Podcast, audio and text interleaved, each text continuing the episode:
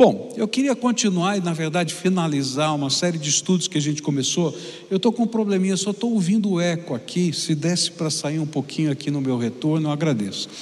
É, nós começamos há algumas semanas atrás a falar sobre o que, que a gente tem que fazer nos dias maus. A gente fez uma série de estudos é, no livro do Apocalipse.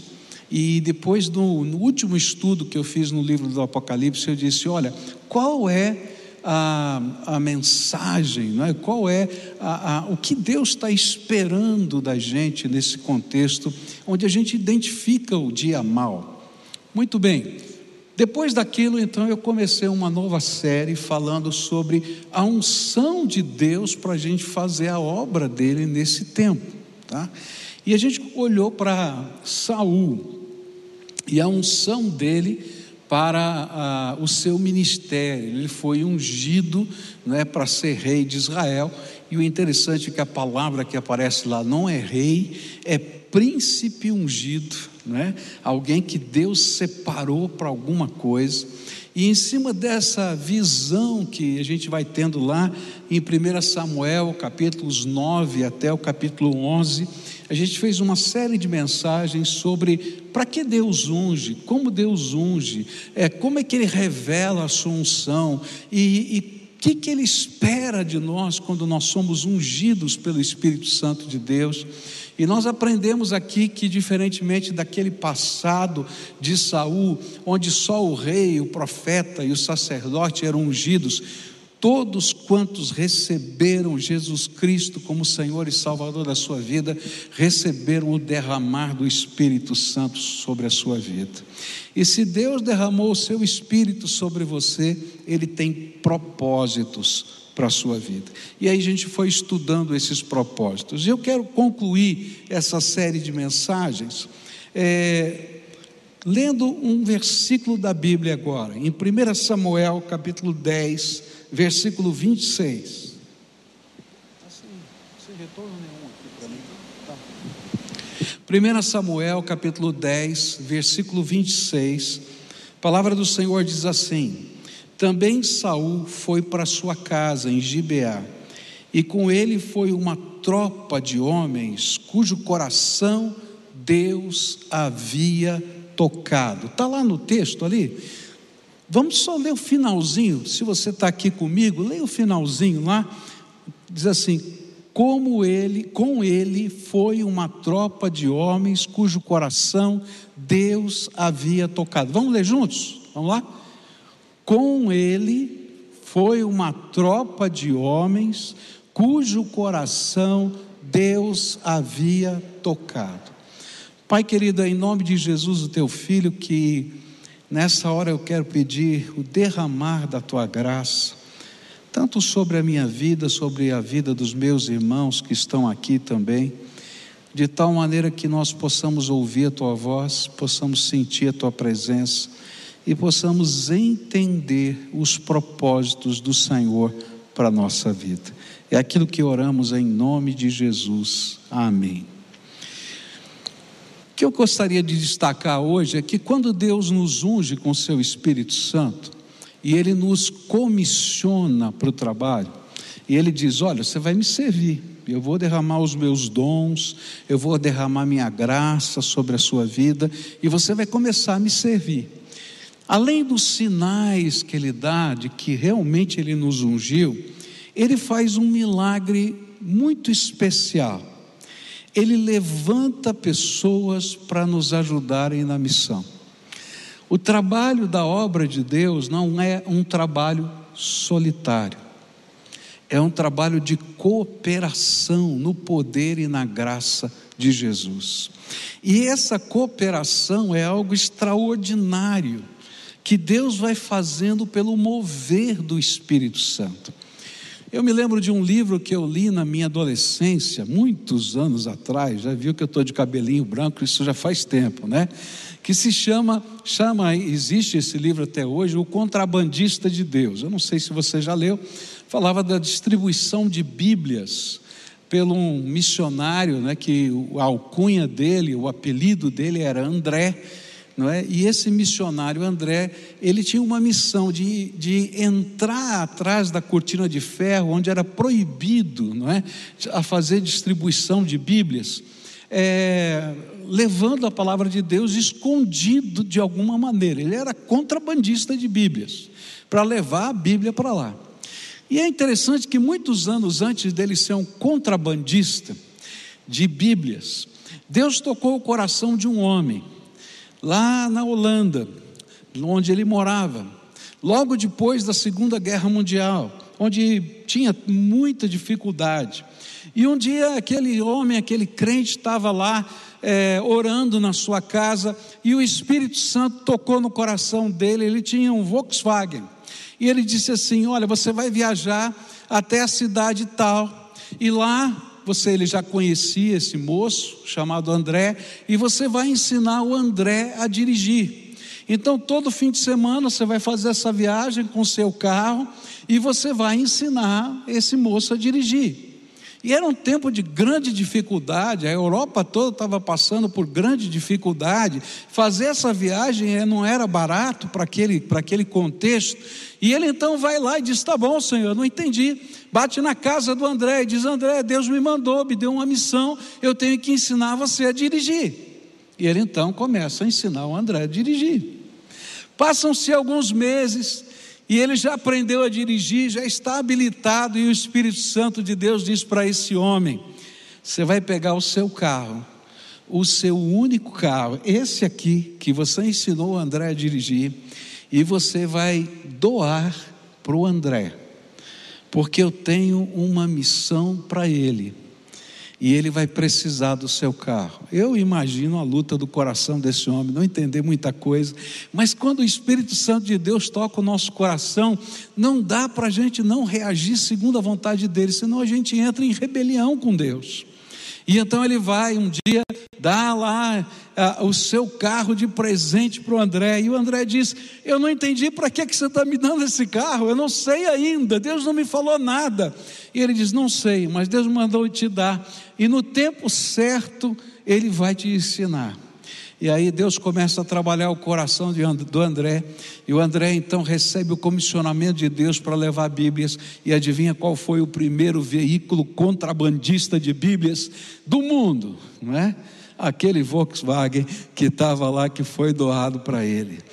É assim que o Espírito de Deus trabalha. Quando Ele derrama uma unção, Ele nos dá uma visão, Ele nos dá um propósito, Ele nos dá um alvo. Ele não quer que a gente seja um lobo solitário nessa terra, ao contrário, Ele vai fazer alguma coisa para que o corpo de Cristo entre em sinergia com o projeto, com o propósito, com a visão que Ele mesmo tem dado para os seus filhos. E foi isso que aconteceu com Saul. Saul foi ungido rei, e a última mensagem que eu preguei sobre Saul, eu falei que ele estava escondido atrás da bagagem. Porque às vezes a gente fica escondido atrás da bagagem, porque a gente não quer assumir o propósito de Deus. Mas quando ele é arrancado de trás da bagagem, e ele entende que agora ele tem essa, essa posição, que ele é ungido do Senhor para um propósito, Deus toca o coração de cem pessoas. Cem homens que estão naquele lugar. E aqueles cem homens abandonam as suas cidades e vão com as suas famílias morar na cidade em que Saul morava.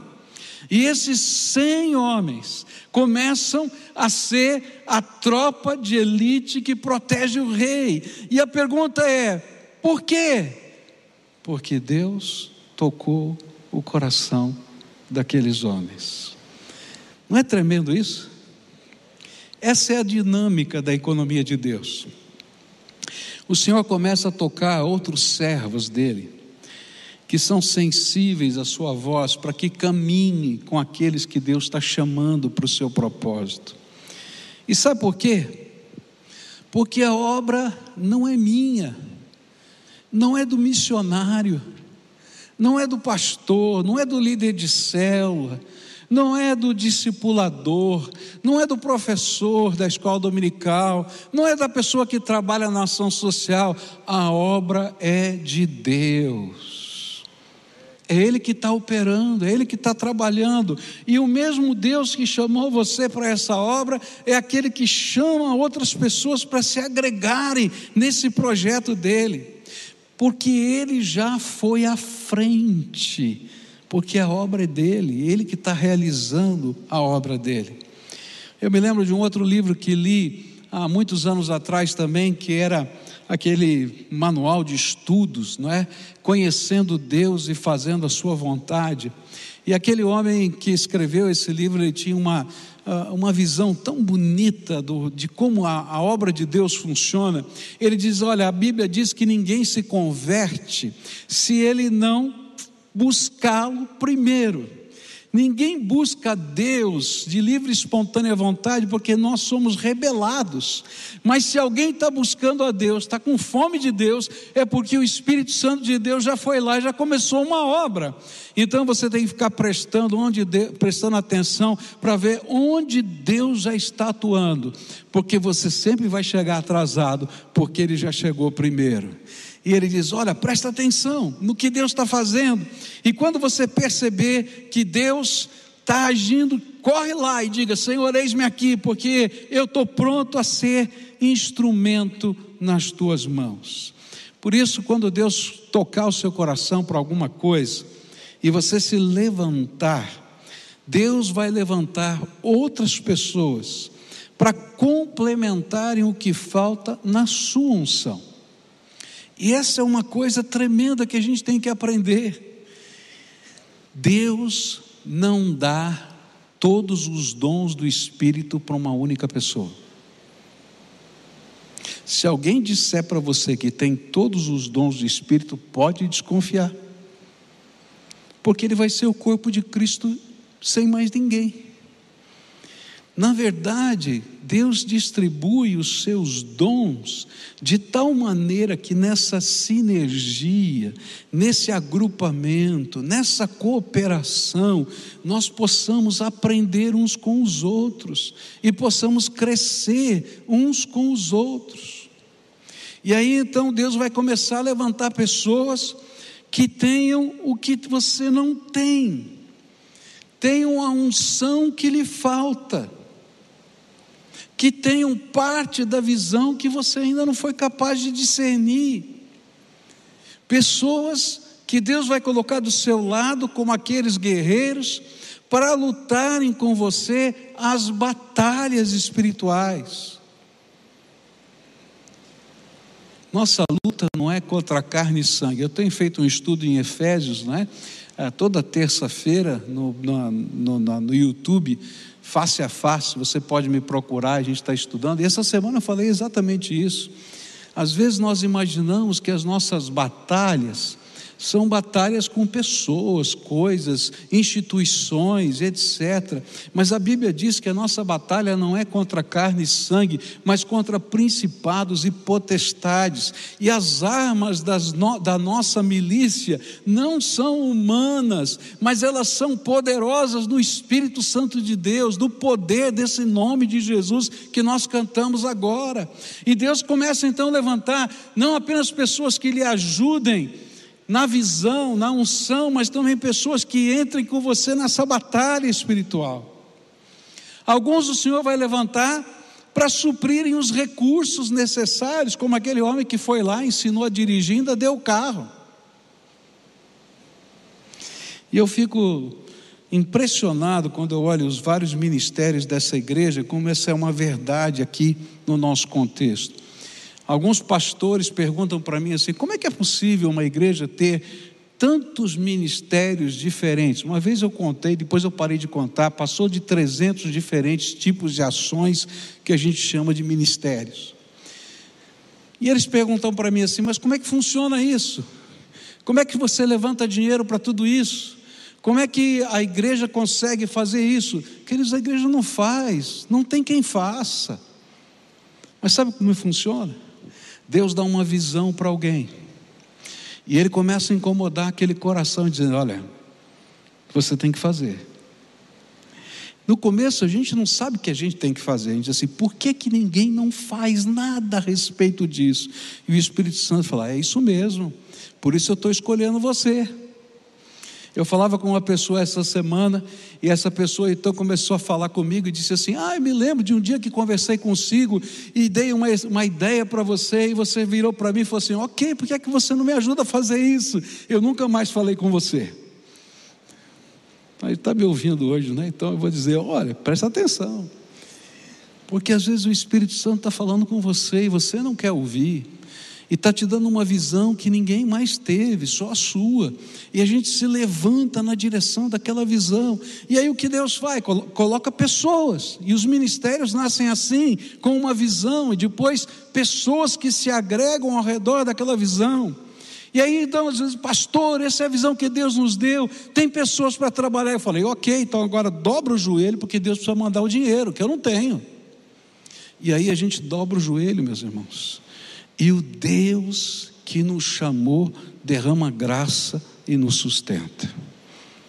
Eu não sei de onde veio o dinheiro para sustentar esses cem homens que ficavam do lado de Saul, porque não havia uma estrutura ainda montada. Mas o Deus que levantou aquelas pessoas é aquele que sustenta a sua obra. E ele faz o que? Ele levanta, toca o coração das pessoas. E se esses ministérios na igreja funcionam, é porque Deus tem levantado pessoas pessoas que investem por causa da visão que Deus dá, por causa do toque no coração. Os ministérios nascem assim, mas toda a obra de Deus funciona desse jeito. Essa é a economia do reino de Deus. É assim que funciona. Se a gente quiser comparar com a economia de mercado, está perdido, porque não funciona do mesmo jeito. Sabe como funciona? Funciona com a graça de Deus. Eu me lembro de uma vez que recebemos uma oferta muito grande e um dos líderes me procurou e disse assim: Pastor, vamos fazer o seguinte: pegamos esse dinheiro da oferta, aplicamos o dinheiro e com o rendimento das aplicações a gente começa a investir nos projetos. Eu falei assim: ó, você não entendeu como funciona o reino de Deus. O dia que a gente fizer isso, não vem mais nenhuma oferta porque a gente parou de confiar na graça de Deus. Se Deus nos deu, Ele quer que a gente use tudo para a glória dEle, e nós vamos usar tudo para a glória dEle. E quando faltar, Ele vai mandar mais, porque o maná, quando a gente guarda, apodrece. É assim que funciona no reino de Deus. Mas primeiro é preciso que a gente se levante. E a gente começa a fazer a vontade de Deus, do jeito de Deus, no lugar de Deus. E é por isso que eu tenho batido nessa tecla com você. Você precisa se levantar. Está na hora de começar, de dar passos de fé, de aceitar os desafios de Deus. Quem sabe Deus vai levantar você para abrir um projeto novo que nós não temos. Ou quem sabe o Senhor vai tocar o seu coração para se unir a um projeto que já existe. Mas nós precisamos entender que esse é o jeito de Deus trabalhar. Se o Espírito Santo de Deus tocar no seu coração, não deixe para amanhã. Se disponha a servir hoje e a fazer a vontade dEle. Mas quando chega no, capítulo 10, versículo 27, a gente vai aprender uma outra lição tremenda sobre esse aspecto de se disponibilizar para servir. E a Bíblia diz assim, 1 Samuel 10, 27. Mas alguns homens malignos disseram: Como poderá este homem nos salvar? E o desprezaram e não lhe trouxeram presentes. Mas Saul se fez de surdo. E eu coloquei aqui, né, um título aqui para esse é, é isso que Deus falou no meu coração quando eu estava estudando esse, esse texto. O título é assim: Na obra de Deus, nem tudo será flores. Você pode repetir isso aí? Na obra de Deus, nem tudo será flores. Que verdade. Às vezes a gente tem uma, uma ideia, não é? Apaixonada da obra de Deus, não é? mas que não é verdadeira de que a gente não vai ter problema, de que não vai ter luta, de que não vai ter tempos de escassez, que não haverá momentos em que a gente vai ter que parar para pensar, e agora, Senhor, e a gente vai ter que voltar para dobrar os joelhos e clamar de novo. Na obra de Deus, nem tudo será flores. E o que esse texto está ensinando é que logo que é, Saul saiu de trás da bagagem, depois de todos os sinais que Deus tinha dado, até das sortes, a resposta da oração do povo que havia pedido o rei. Aqueles homens olham e dizem assim: não, nós não acreditamos nesse negócio, não, e nós não queremos nos envolver com isso, como se eles não fizessem parte do corpo. E aí, na sabedoria de Deus, Ele coloca para a gente aqui nesse texto uma verdade toda liderança, todo serviço, todo lugar que você colocar teu pé para trabalhar na obra de Deus, você vai encontrar dificuldades. Não vai ser tudo flores, não. Logo no início, alguns homens começaram uma campanha de oposição a Saul. Primeiro dia, já tinha um grupo de pessoas na oposição. E o interessante é como Deus chama esses homens. Se você olhar lá, ele diz assim: homens malignos. E eu fiquei pensando, Senhor, por que homens malignos? Eles tinham uma opinião diferente, mas por que eram malignos? E a coisa é o seguinte: no reino de Deus, as coisas funcionam assim. Se Deus unge alguém e o coloca na posição de líder, príncipe escolhido, essa era a palavra que Deus olhou, colocou ali. E essas pessoas se revoltam. Na verdade, eles não estão se revoltando contra uma pessoa, mas eles estão se revoltando contra um propósito de Deus, contra um chamado de Deus, contra uma direção do Espírito Santo contra uma escolha que Deus fez, não, não que as pessoas fazem. Se tinha uma pessoa que não queria ser rei, era Saul. Basta você ler a história. Ele estava lá porque Deus mandou e não teve jeito dele fugir, porque se ele pudesse, ele teria fugido. E toda vez que nos rebelamos contra os desígnios do Senhor, nós estamos revelando a nossa malignidade diante da bondade de Deus. E como foi que esses homens demonstraram essa sua revolta? E aqui a Bíblia vai dizer para a gente nesse texto, não é, nesse capítulo, que eles usaram três ferramentas muito simples. A primeira, a crítica. E é interessante isso, né? Como a gente às vezes é fácil de criticar algo que a gente ainda não viu os resultados. E então a gente, ah, tá vendo? Esse negócio aí, esse movimento, esse negócio, para quê? Precisa ser assim. E aí Deus está falando: olha, a boca fala do que o coração está cheio, diz a Bíblia. Então, normalmente, se você é uma pessoa que critica tudo, o seu coração deve estar tá muito amargo. E Deus precisa tratar o seu coração porque não é capaz de ter bons olhos.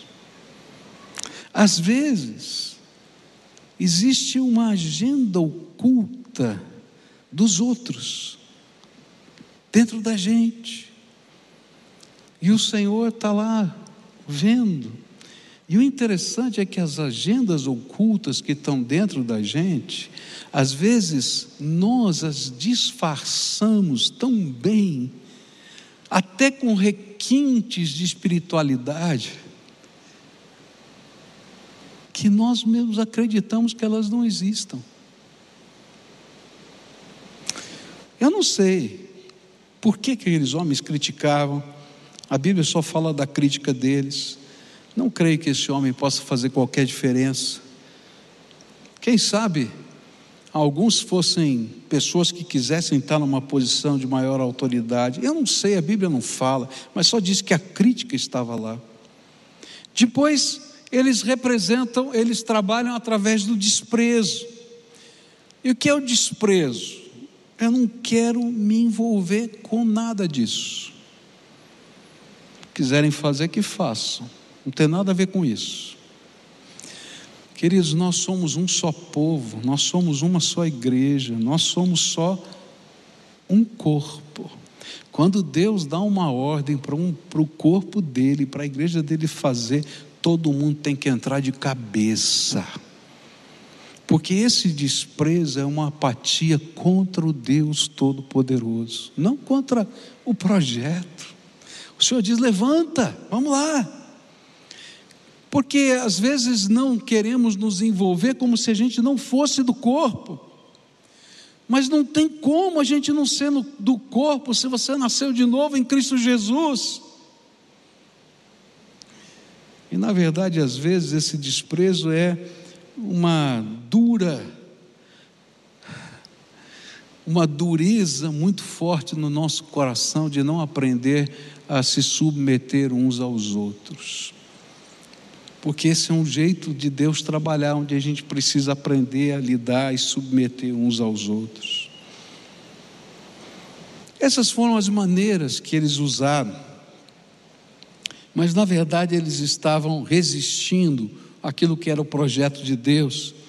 E a Bíblia diz lá em Hebreus 10, versículo 31, que coisa terrível é cair nas mãos do Deus, Deus vivo. E aqui a gente tem essa lição. Toma cuidado para você não estar resistindo à palavra de Deus, à voz do Espírito e à direção do Senhor na sua vida. Eu vejo pessoas que têm um grande potencial, eu fico pensando às vezes, você sabe que eu estou sonhando em multiplicar as nossas células. Eu quero dobrar o número de células, se Deus quiser, eu estou orando por isso.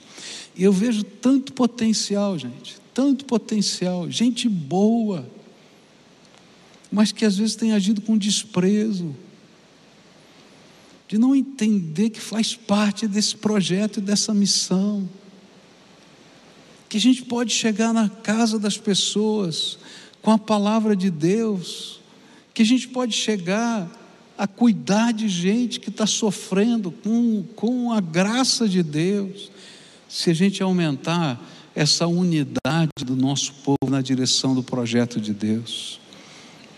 Eu fico pensando o que daria para fazer na obra missionária se todo crente se envolvesse com a obra de missões. Eu vi um relatório numa conferência internacional que, é, que participei, que os crentes do Brasil, juntos, todos, investem na obra missionária brasileira menos de um real por mês.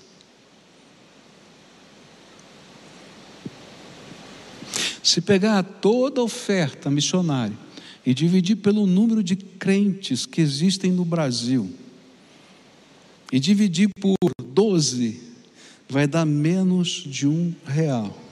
E aquele palestrante dizia: o que, que a gente não podia fazer como povo de Deus, do Brasil, na obra missionária, no mundo, se cada um investisse um real por dia? Sabe o que é isso? Lembra que a nossa batalha não é contra carne e sangue, mas contra principados e potestades? É que às vezes o inimigo coloca dentro de nós uma cegueira espiritual. E a gente não percebe isso. E de repente a gente vai dizer: olha, eu podia fazer alguma coisa. E eu não estou falando só de dinheiro, não. Eu só peguei essa ilustração porque eu acho que a obra de Deus é feita com gente comprometida. E quanto mais a gente estiver comprometido, mais a obra de Deus vai caminhar. Mas eu fico pensando, qual é a resposta de um líder quando vem esses problemas? E eu acho tremendo o versículo 27, quando diz o que é que Saul fez. E diz assim: a resposta de Saul está lá no verso 27, onde diz assim: Saul se fez de surdo. Estava lá o povo criticando e ele se fez de surdo. Por quê? Porque não somos nós que julgamos a nossa causa. Quem julga a nossa causa é o Deus Todo-Poderoso. E se nós tomarmos a questão em nossas mãos, nós nos desviaremos dos objetivos que o Senhor colocou diante de nós. E a gente começa a gastar tempo e energia com o que não é importante.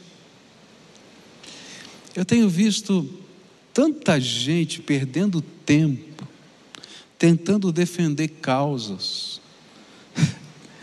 Queridos, nós não precisamos que Jesus seja defendido, nós precisamos anunciar o poder dele nessa terra. E a gente entrega essas outras coisas na mão do Senhor. Porque se a gente começar a tomar essas coisas nas nossas mãos, nós nos desviamos do alvo, do foco.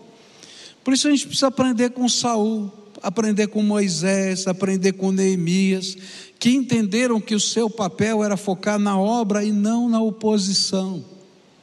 E veja, por exemplo, o que aconteceu com Neemias diante dos seus opositores. Neemias 6, versículos 2 a 4, diz assim: dizem assim os versículos.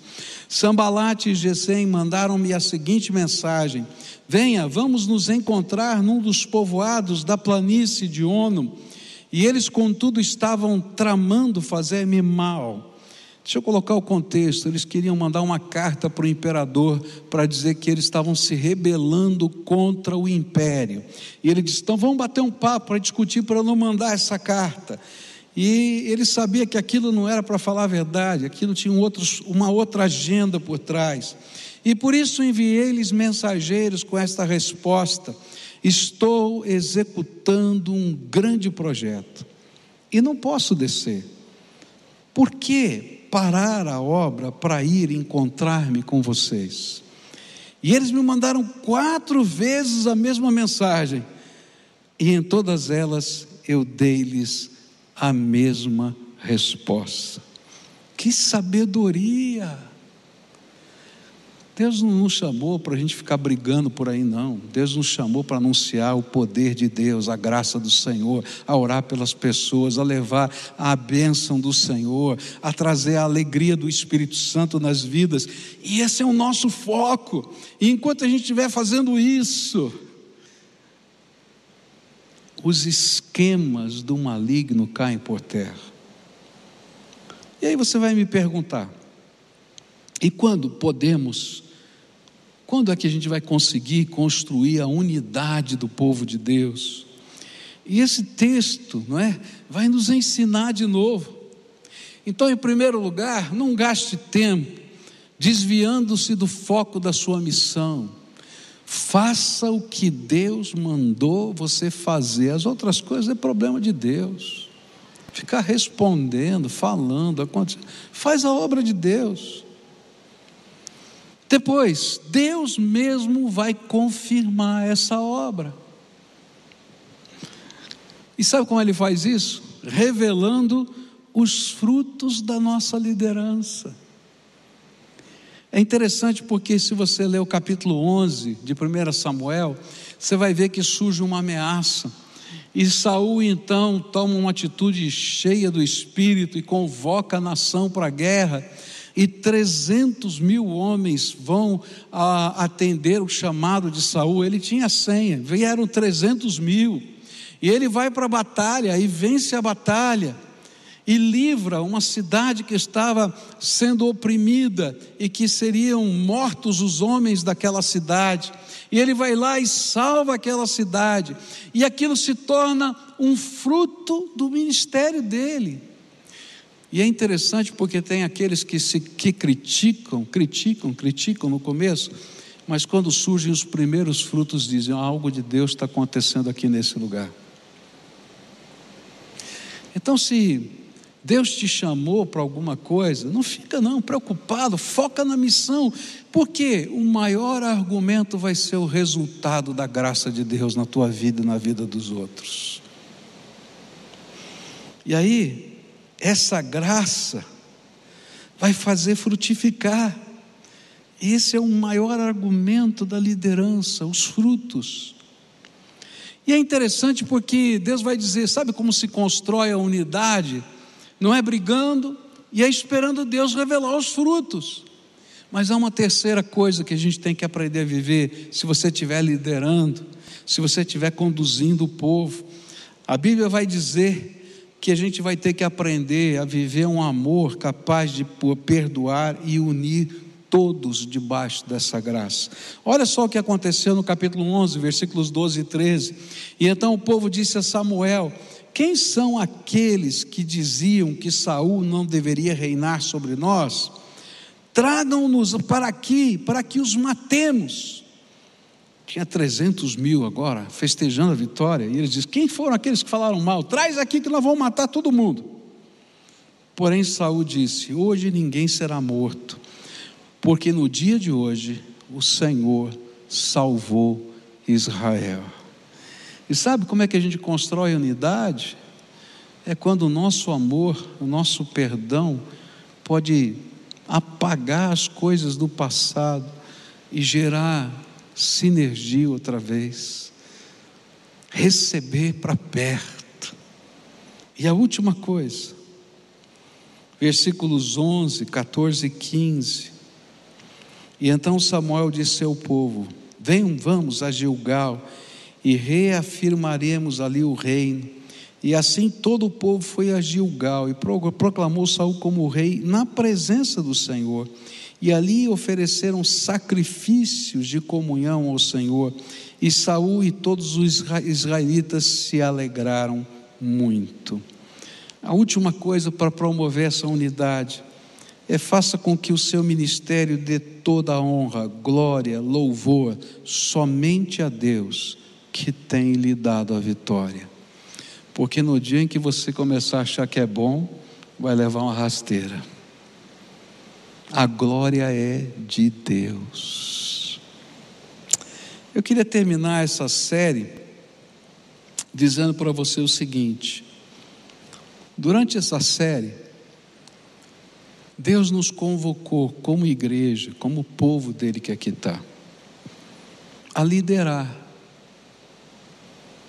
Eu estou olhando para alguns aqui, gente boníssima me dá um, eu estou com uma tentação de falar nome até.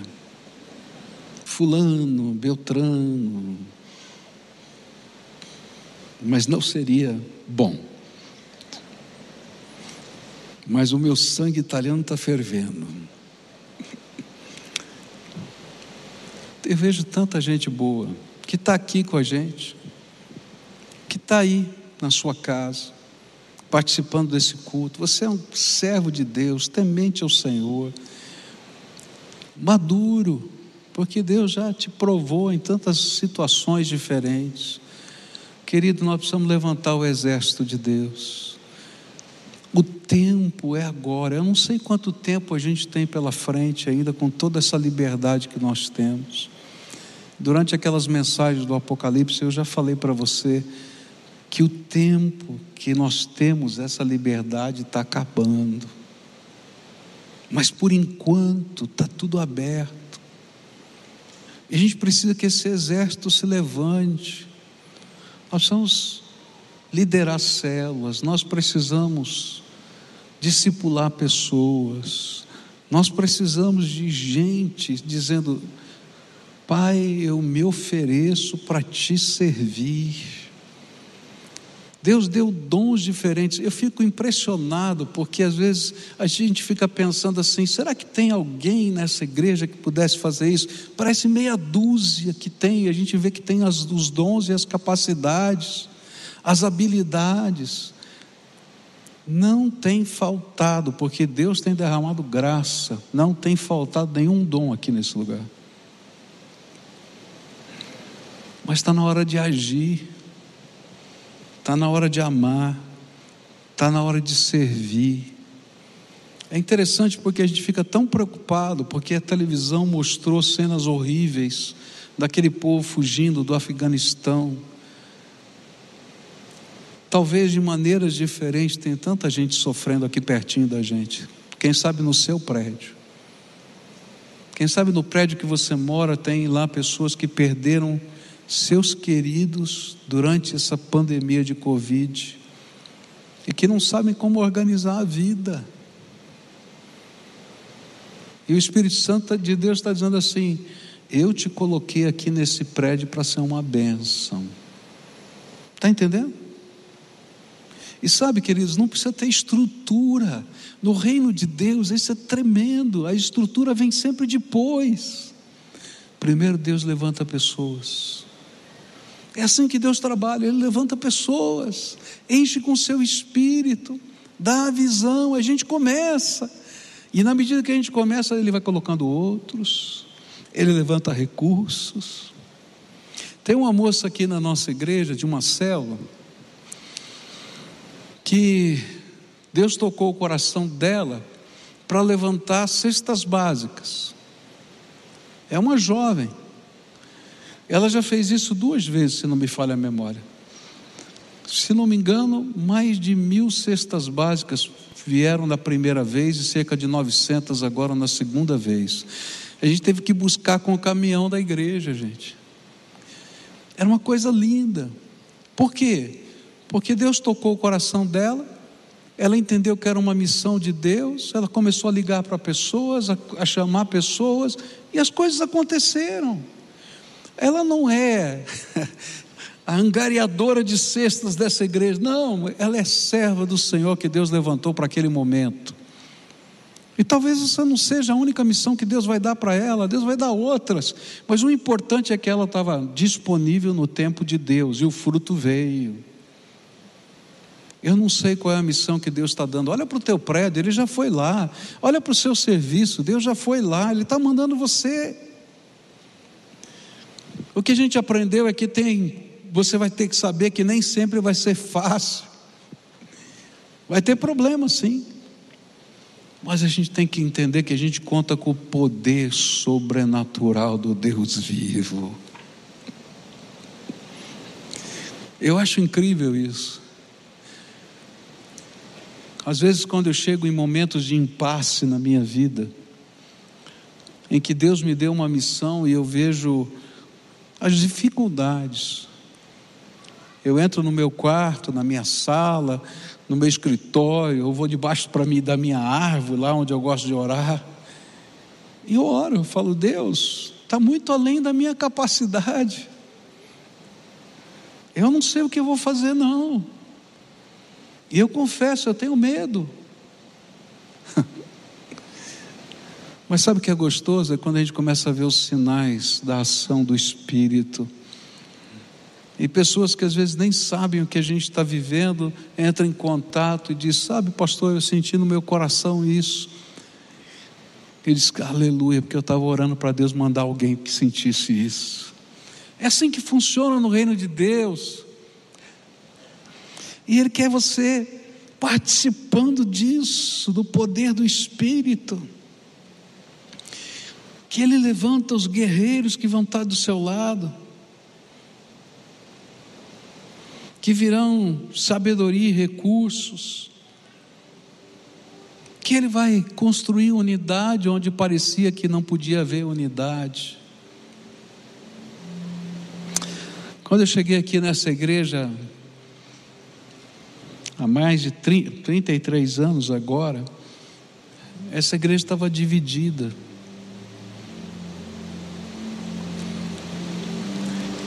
E o pior é que eu não sabia nem as razões muito claras dessas divisões. Tinha gente, por exemplo, que achava que era pecado a gente ter um lugar como a gente tem hoje, uma cantina para a gente comer depois do culto. E uma das pessoas que mais criticavam isso, eu não tinha nem ideia disso. Um dia eu liguei para ele porque ele criava porcos e disse assim: Sabe, meu irmão, o irmão cria porco, crio, sim. Então eu quero dizer uma coisa para o irmão: a sua igreja está precisando de dois porcos. O senhor não quer doar para a igreja? E aquele irmão disse: Tá bom, pastor. Então, só que é o seguinte: não adianta me trazer vivo, que eu não sei matar esse bicho. Mata, carneia, Traz ele prontinho, o que, que a gente vai fazer? Tá bom, pastor, leva.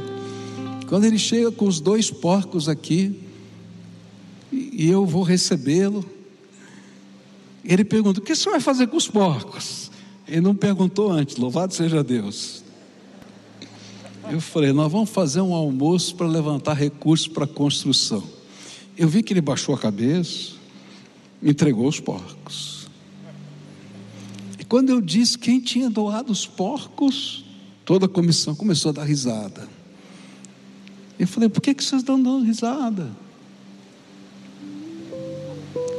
E aí me contaram a história. Sabe, queridos, Deus é bom.